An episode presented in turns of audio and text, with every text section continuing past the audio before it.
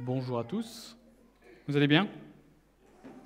On va commencer avec un petit jeu. Je vais vous donner des euh, descriptions d'entreprises, d'organisations, et vous devez me dire de qui il s'agit. Ça marche? Facile. Est-ce que je pars dans le bon sens? Je pars dans le bon sens, donc c'est vers le bas.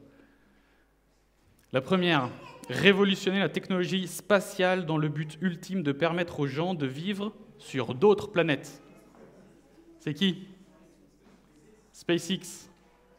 Bien vu. On commence facile. Un peu plus subtil. Être la maison du luxe ultime en définissant le style et en créant le désir aujourd'hui et pour toujours. Il y a une ambition long terme quand même. Qui c'est qui a dit Beatle J'ai entendu Chanel, ouais. Chanel. Euh, suivant, facile aussi. Rendre durablement le plaisir et les bienfaits de la pratique des sports accessibles au plus grand nombre. Facile. un peu plus subtil, mais facile aussi. Où j'en suis? Là. Explorer l'inconnu dans l'air et l'espace, innover pour le bénéfice de l'humanité, inspirer le monde à travers des découvertes. De quoi?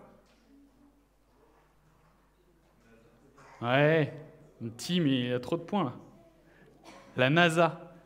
Découvrir l'espace, inspirer le monde avec des photos incroyables de Hubble et maintenant euh, James Webb. Un peu plus difficile. Poursuivre les miracles de la science pour améliorer la vie des gens.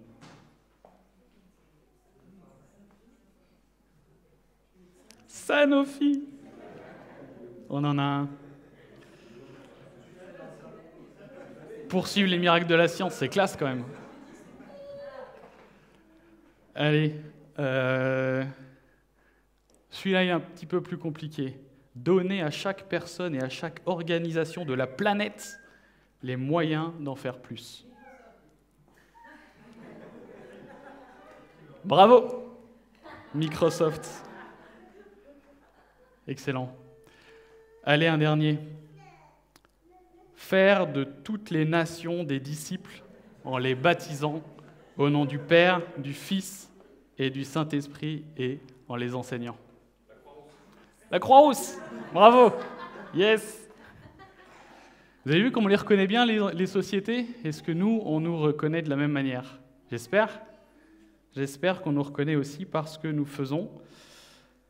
Tout ce qu'on vient de voir, en anglais, s'appelle des mission statements. Vous, vous tapez mission statement, vous allez sur euh, Internet avec le nom d'une boîte derrière et vous avez euh, la description, la mission qu'ils se sont donnée pour garder le cap.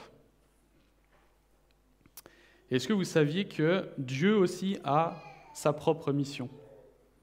Nous, on a la nôtre. Est-ce que vous saviez que Dieu a sa propre mission? Alors, je n'ai pas la carrure d'un Henri Blocher pour sortir la phrase qui restera dans les annales, mais de manière très simple, je pense qu'en lisant la Bible, on peut découvrir la mission que Dieu s'est donnée, donner, apporter le repos à son peuple. Pourquoi est-ce que Jésus est venu sauver le monde Pour apporter le repos à son peuple? Pourquoi est-ce que Dieu s'est donné cette mission?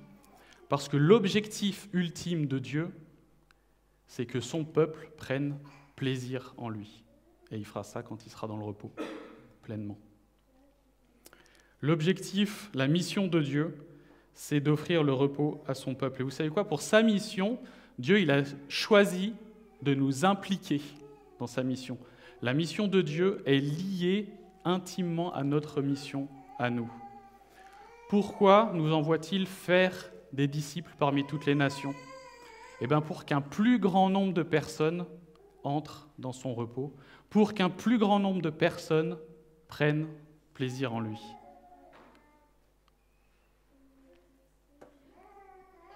Alors vous pouvez prendre vos Bibles. On va lire dans Josué 5 à partir du verset 13. Je ne vais pas afficher le texte parce qu'il est long. Donc vous pouvez sortir vos Bibles numériques, papier, ce que vous voulez. Et alors, on est dans Josué, vous le savez, on a fait un focus particulier sur la mission. La mission du peuple hébreu à cette époque-là, elle n'est pas très différente de la nôtre. Ils ont des moyens différents, ils partent en conquête et ils font la guerre. Nous, on fait plus ça. Ouf. Mais l'objectif de Dieu reste le même, offrir le repos à son peuple. Et c'est pour ça que les Hébreux sont en conquête dans ce pays que Dieu leur a promis pour le repos. Il y a 15 jours, on a tout juste passé le Jourdain, vous vous souvenez, on a fait un tas de pierres pour se souvenir de ce que Dieu a fait en ouvrant le Jourdain. Il y a eu euh, euh, quelques jours où ils ont fait la circoncision, puis la Pâque. La manne s'est arrêtée. Ils ont profité des fruits du pays et on n'a jamais été aussi près du début de la conquête. Pour chercher le repos, il y a la conquête et on en est là. Josué 5, verset 13, et je vais lire, je sauterai quelques passages parce que le texte est long, mais je vais vous dire à chaque fois où on en est.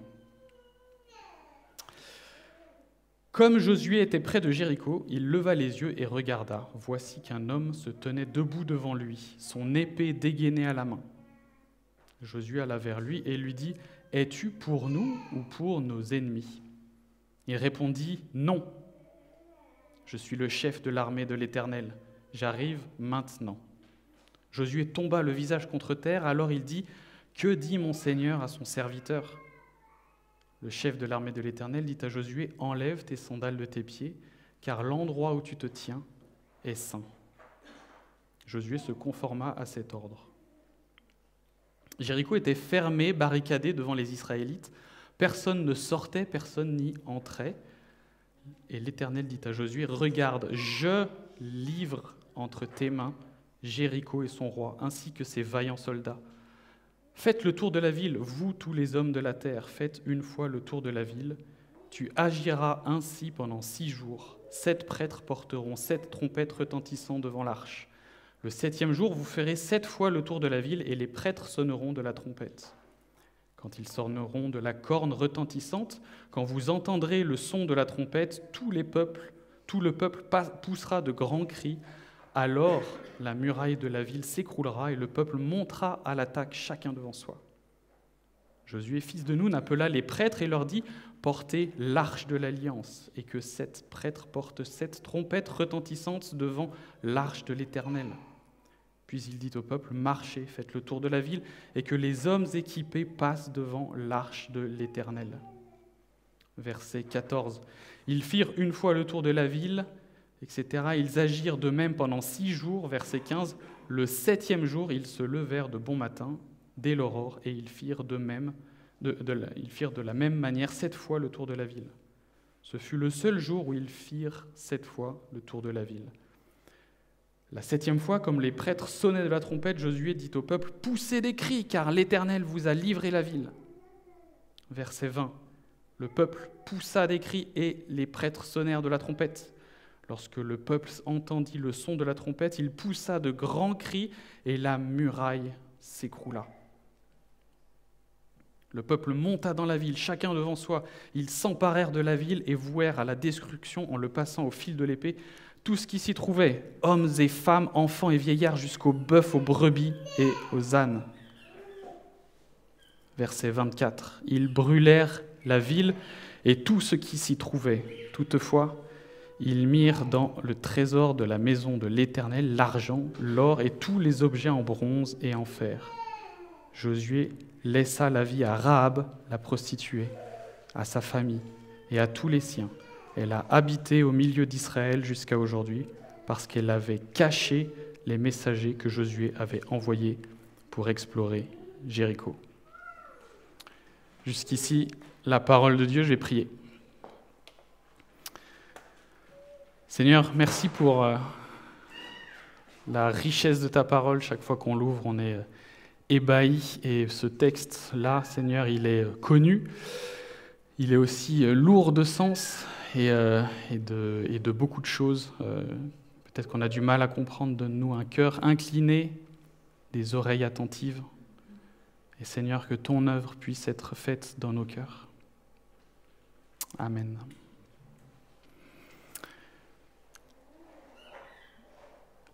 La mission de l'Éternel est en route, il atteindra son objectif comme un train qui est lancé sur ses rails. L'Éternel est en mission et il nous donne notre propre mission. Et la question qu'on veut se poser ce soir, c'est est-ce que le train de la mission de Dieu est en train de passer devant nous Ou est-ce qu'on est à bord de ce train? Jéricho, c'est un peu comme une, une scène qui se joue à l'échelle humaine. Il paraît qu'il fallait 30 minutes environ pour faire le tour de la ville, donc ce n'était pas une grande ville. Mais ça, il se joue à l'échelle humaine ce qu'on retrouve à l'échelle de l'histoire de l'humanité, à l'échelle de la mission de Dieu. Les réalités qu'on observe dans cette bataille, on peut les retrouver à l'échelle de l'histoire de l'humanité, à l'échelle du salut de Dieu. Alors on va faire quelque chose d'un peu inhabituel, on va beaucoup voyager dans le récit biblique. Et je vais vous accompagner sur les textes parallèles, vous pouvez rester dans Josué et dans vos Bibles. On va faire des zoom-in et des zoom-out. Et on va voir deux points principaux. La fin du chapitre 5, l'Éternel est en mission.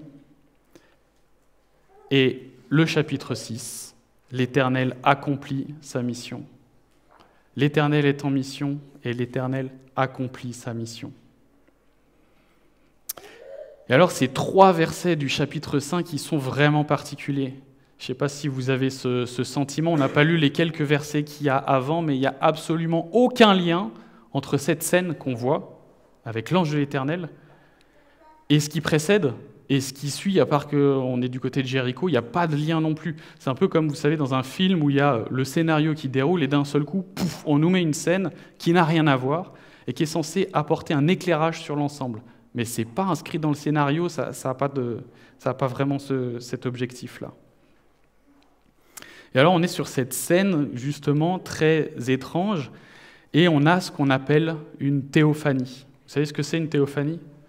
C'est une manifestation de Dieu, en particulier dans l'Ancien Testament, hein, on appelle ça les, théophanies, et la plus connue en général, c'est celle du buisson ardent. Le buisson ardent, c'est Dieu qui se manifeste à Moïse. Quand on parle de l'ange de l'Éternel, c'est une théophanie spéciale, on appelle ça une pré-incarnation, c'est Jésus qui est là. Jésus se tient devant Josué dans l'Ancien Testament. Et alors, comment il est ce Jésus Si on regarde au, au verset 13, qu'est-ce qu'il a dans la main? Il a une épée, il est armé. Et il dit, je viens maintenant. Je viens maintenant. Et ce je viens maintenant fait référence à quelque chose qui s'est passé des décennies avant, on est dans Exode 33, les versets 1 à 3, je vous lis. Donc c'est l'Éternel qui dit à Moïse, Vas-y, pars d'ici avec le peuple que tu as fait sortir d'Égypte, monte vers le pays que j'ai donné à Abraham, à Isaac et à Jacob en disant, Je le donnerai à ta descendance. Écoutez bien, j'enverrai un ange devant toi et je chasserai les Cananéens, les Amoréens, les Hittites, etc. On est plusieurs décennies avant et Dieu annonce à Moïse, j'enverrai un ange devant toi. Et on a maintenant l'ange de l'Éternel qui est là et qui dit, je viens maintenant. Qu'est-ce que fait Dieu quand il veut précéder son peuple, quand il vient accomplir sa mission? Il envoie son ange, il envoie son fils. Et alors on a cette question de Josué qui est euh, tout à fait euh, légitime, on va dire. Il a un ange devant lui armé. Il lui dit Est-ce que tu es pour nous Est-ce que tu es pour nos ennemis? Et c'est normal de poser cette question. D'ailleurs, à ce moment-là, on a l'impression qu'il ne l'a pas reconnu. Il le reconnaît après, il se, met, il se prosterne. Est-ce que tu es pour nous? Est-ce que tu es pour nos ennemis? Et la réponse qui est aussi étrange que cette scène Non. C'était pas ça la question. On n'attend pas ça comme réponse. C'est étrange et c'est comme si on a l'impression que c'est comme si Josué demandait est-ce que tu es pour nous ou est-ce que tu es pour nos ennemis? Et qu'il y a Jésus qui dit tu poses la mauvaise question Josué. Tu poses la mauvaise question, j'avais promis que je viendrais. Je suis là maintenant. La vraie question c'est est-ce que toi tu es pour moi? La mission de l'Éternel est en marche, le train est lancé et la question n'est pas de savoir Qu'est-ce que Dieu fera pour nous Il l'a déjà fait. La question, c'est plutôt de savoir est-ce que nous, on rentre dans son plan? Alors on va faire le premier zoom out et on va regarder qu'est-ce que c'est la mission de l'Éternel et comment elle se déroule. On l'a dit, entrer dans le repos, d'où est-ce que ça vient? Genèse 12, la promesse à Abraham. La promesse à Abraham, vous savez, elle commence dans Genèse 12, elle est répétée un certain nombre de fois dans Genèse. Et donc c'est euh, trois choses. C'est une descendance aussi nombreuse que les étoiles du ciel, que le sable de la mer. Une bénédiction pour les nations, la descendance d'Abraham sera une bénédiction pour les nations, et le repos. Un pays où coule le lait et le miel et le repos. Voilà la promesse, l'engagement que Dieu a pris auprès d'Abraham et qu'il est en train de dérouler. Et comment c'est pleinement accompli tout ça avec Jésus. Jésus qui est venu obtenir la victoire à la croix, obtenir la bénédiction pour les nations, c'est Jésus à la croix. Le début du repos, c'est Jésus à la croix. Mais si je vous pose aujourd'hui la question, est-ce que vous est-ce que vous vous sentez dans le repos? Je pense qu'on aura tous la même réponse. Pas tout à fait quand même. Hein. on est dans le, le maintenant et pas encore, vous savez. Vous connaissez cette formule les réalités du royaume sont réelles, mais on n'en a que les, les prémices, les gouttes, mais elles ne sont pas encore complètement là, et il faudra attendre la fin pour voir la réalité complète. Et alors on va aller voir la fin, ça vaut le coup. On va dans Apocalypse au, chapitre 21, les versets 5 à 7 que je vais vous lire. Celui qui était assis sur le trône, celui qui était assis sur le trône dit Voici que je fais toutes choses nouvelles. il ajouta Écris cela, car ces paroles sont dignes de confiance et vraies. Puis il me dit Je suis l'Alpha et l'Oméga, le commencement et la fin. À celui qui a soif, je donnerai à boire gratuitement de la source de l'eau de la vie.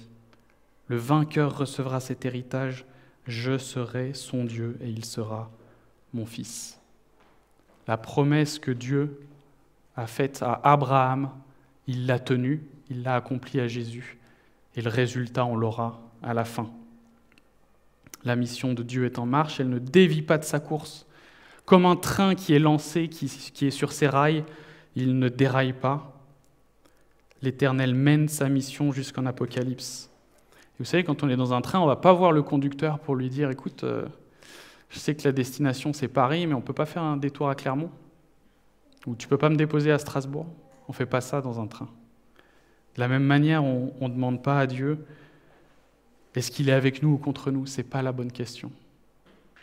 Dieu est là, il nous rejoint, il nous a précédés. Et la question, c'est est-ce que nous, on va rentrer dans son plan Alors on va euh, lire ce, enfin, on va rentrer dans ce chapitre 6, la deuxième partie, l'Éternel accomplit sa mission. Et on va voir trois situations, trois euh, conséquences de l'Éternel qui accomplit sa mission. La première, c'est le peuple rentre dans la mission. Le peuple rentre en mission. Ensuite, les endurcis rentrent en jugement. Et les humbles rentrent dans la famille. Les conséquences de l'Éternel qui accomplit sa mission, le peuple rentre dans la mission, les euh, endurcis rentrent en jugement et les humbles rentrent dans la famille. Et on commence jusqu'au verset 19. Le peuple rentre dans la mission, c'est nous. Le peuple de Dieu, là, dans l'histoire de Josué, c'est nous.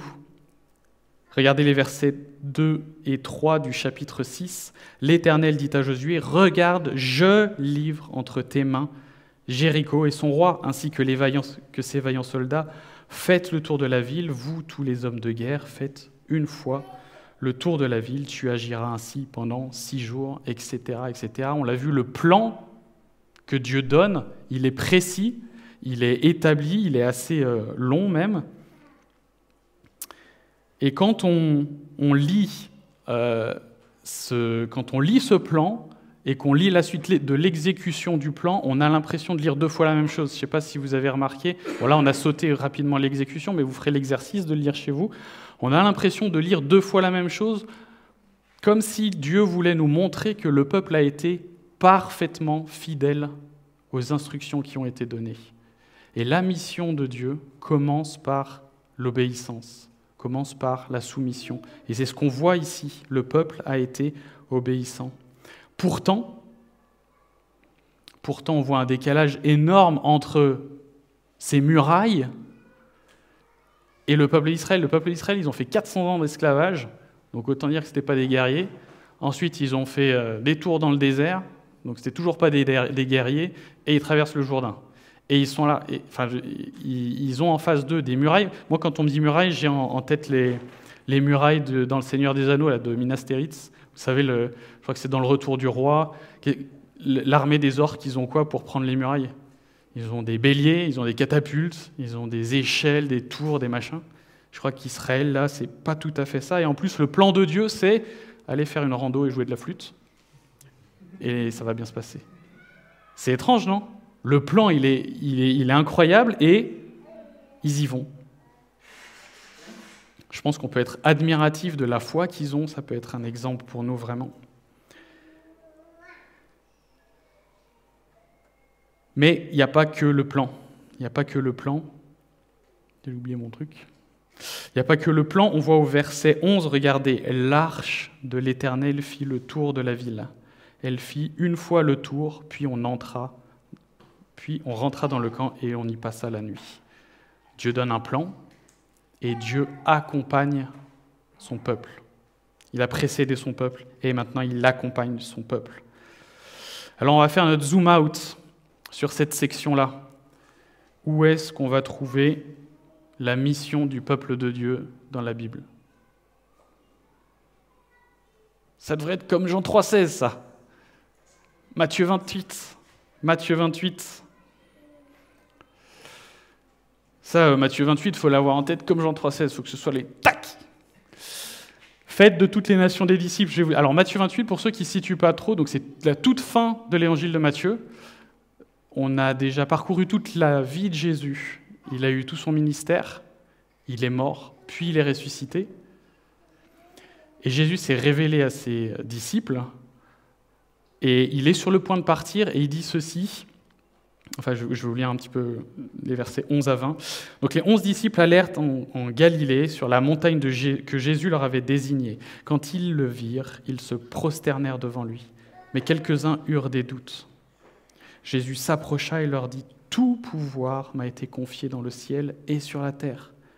Allez donc, faites de toutes les nations des disciples, baptisez-les au nom du Père, du Fils et du Saint-Esprit. Enseignez-leur à mettre en pratique ce que je vous ai prescrit. Et moi, je suis avec vous tous les jours jusqu'à la fin du monde.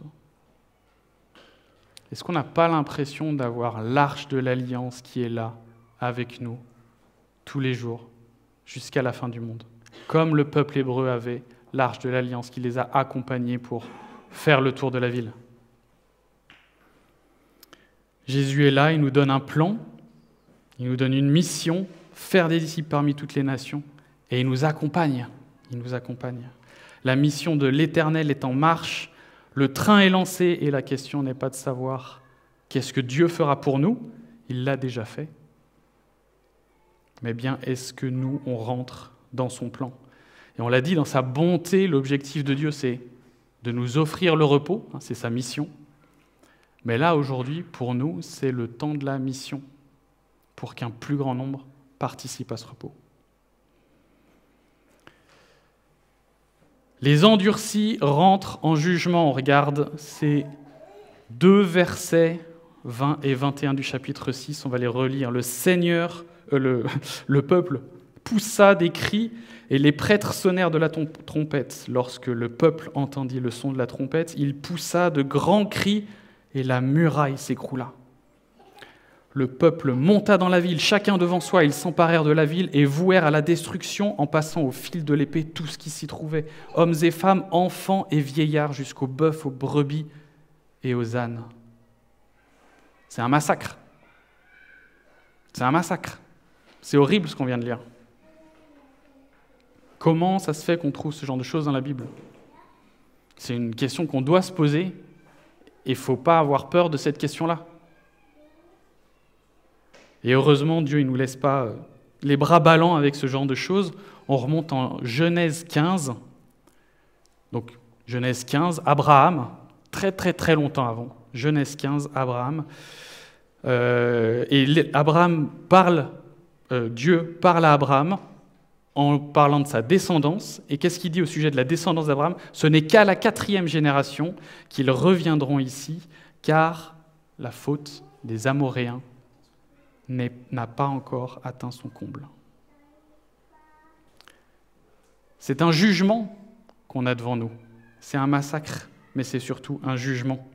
Les Amoréens, les Cananéens, c'était un peuple pécheur, Dieu le savait, des siècles avant. Et Dieu juge. Dieu ne laisse pas le coupable impuni. Et ce n'est pas un Dieu raciste qui privilégie une nation plutôt qu'une autre. Ce n'est pas un Dieu bourreau qui prend plaisir au massacre. C'est un Dieu juste.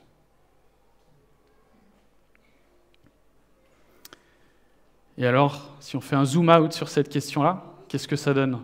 Un jugement, un ange de l'Éternel qui se tient debout, l'arche de l'alliance au cœur d'une bataille, sept jours, sept trompettes, sept prêtres.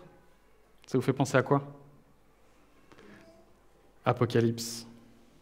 Alors accrochez-vous. On va lire Apocalypse, quelques versets au chapitre 8. Quand l'agneau ouvrit les sept sceaux, il y eut dans le ciel un silence d'environ une demi-heure. Puis je vis les sept anges qui se tenaient devant Dieu. Sept trompettes leur furent données. Je saute quelques versets. Le premier sonna de la trompette, et de la grêle et du feu mêlés de sang s'abattirent sur la terre. Le tiers de la terre fut brûlé, le tiers des arbres fut brûlé, et toute l'herbe verte fut brûlée. Le deuxième ange sonna la trompette et quelque chose qui ressemblait à une grande montagne embrasée par le feu fut précipité dans la mer. Le tiers de la mer devint du sang, le tiers des créatures qui vivaient dans la mer mourut, le tiers des bateaux fut détruit, etc., etc. Il y en a des chapitres entiers. On arrive au chapitre 11. Le septième ange sonna de la trompette et des voix fortes retentirent dans le ciel. Elle disait, Le royaume du monde est remis à notre Seigneur et à son Messie, et il régnera au siècle des siècles. Les vingt-quatre anciens qui étaient, assis sur le, qui étaient assis devant Dieu, sur leur trône, se prosternèrent, le visage contre terre, et ils adorèrent Dieu en disant, Nous te remercions, Seigneur Dieu Tout-Puissant, toi qui, toi qui étais et qui es, parce que tu as exercé ta grande puissance et établis ton règne sur les nations qui se sont irritées.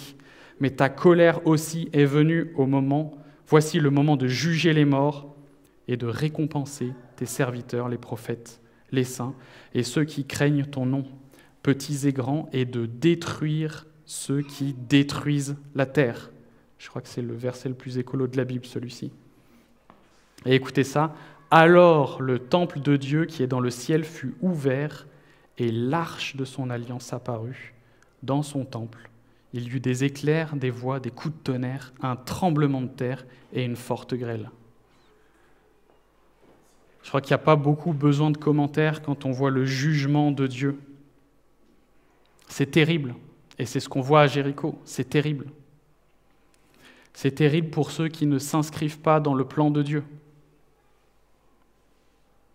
La mission de l'Éternel est en marche, le train est lancé. La question n'est pas de savoir ce que Dieu fera pour nous, il l'a déjà fait. Mais bien, est-ce que nous, on rentre dans son plan? Et là, on vient d'entendre ce qui se passe pour ceux qui ne rentrent pas dans son plan.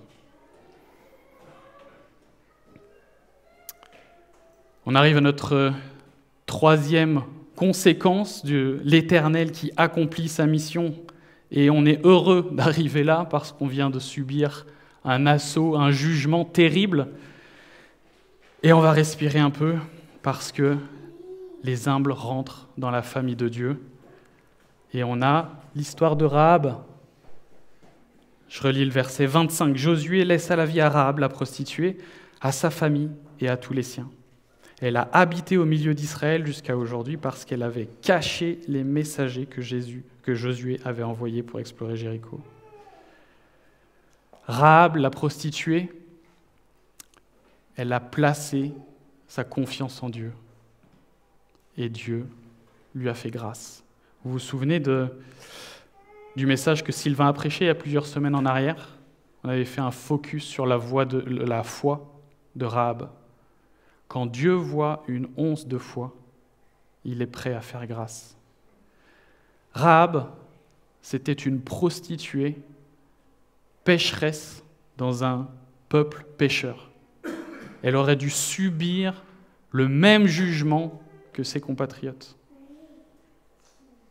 Le jugement qu'on vient de lire dans Apocalypse, qu'on vient de lire dans Josué, Rahab aurait dû le subir également, mais elle a placé sa confiance en Dieu. Et l'Éternel lui a fait grâce. Tout à l'heure, on disait que Dieu est un Dieu juste qui ne laisse pas le coupable impuni. Mais Dieu est un Dieu plein de grâce et de compassion qui prend plaisir à sauver ceux qui lui font confiance. On remarque au passage que Rahab, on l'a dit, depuis Abraham, il y a une notion de bénédiction pour les nations qui s'accomplit pleinement en Jésus. Mais Rahab, c'est une des premières externes au peuple qui rejoint le peuple. Et on voit aussi ici les prémices de la promesse de Dieu d'être une bénédiction pour les nations. Et il va en avoir d'autres dans l'Ancien Testament qui vont rejoindre le peuple. Et alors on va faire notre dernier zoom out pour les humbles rentrent dans la mission de Dieu. Et celui-ci, il est magnifique. Il est magnifique. Je ne sais pas si vous avez conscience de ça, mais un jour ou l'autre, la mission de Dieu, elle sera finie. Un jour ou l'autre, la mission de l'Église, elle sera finie. Cette mission de faire des disciples, ce sera fini. Et on va regarder à quoi ça ressemble, c'est magnifique. On est dans Apocalypse encore, au, chapitre 7, les versets 9 à 12. Après cela, je regardais et je vis une foule immense que personne ne pouvait compter.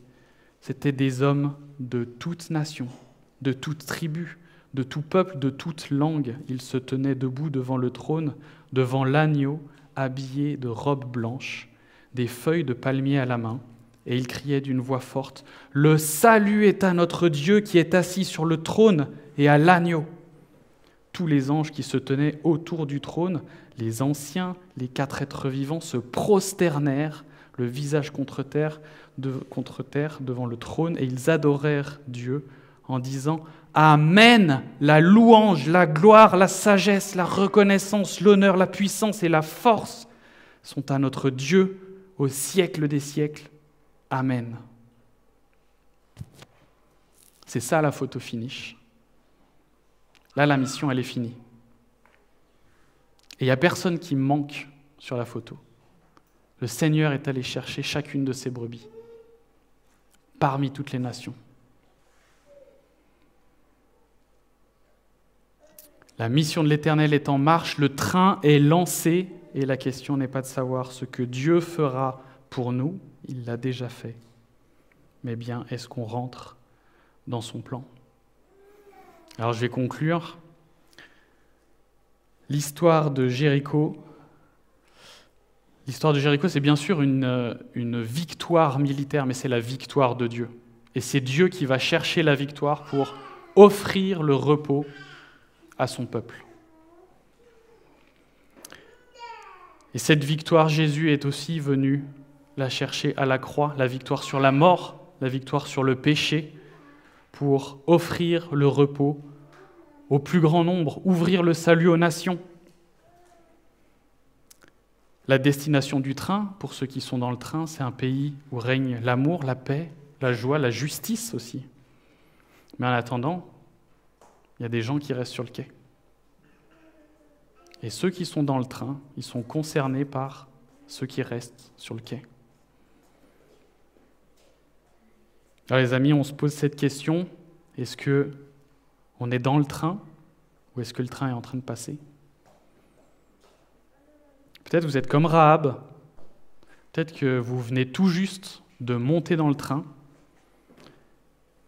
et alors c'est le moment d'aller faire un tour au wagon-bar, de se restaurer, de prendre plaisir, de, de se remplir de la grâce de Dieu, de se réjouir d'appartenir à cette nouvelle famille.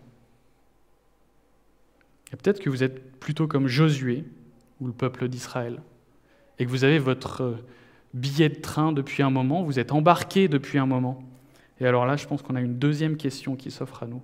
Est-ce que je passe le plus clair de mon temps à aller voir le conducteur du train pour lui demander d'arranger mes affaires, pour lui demander de faire des petits détours?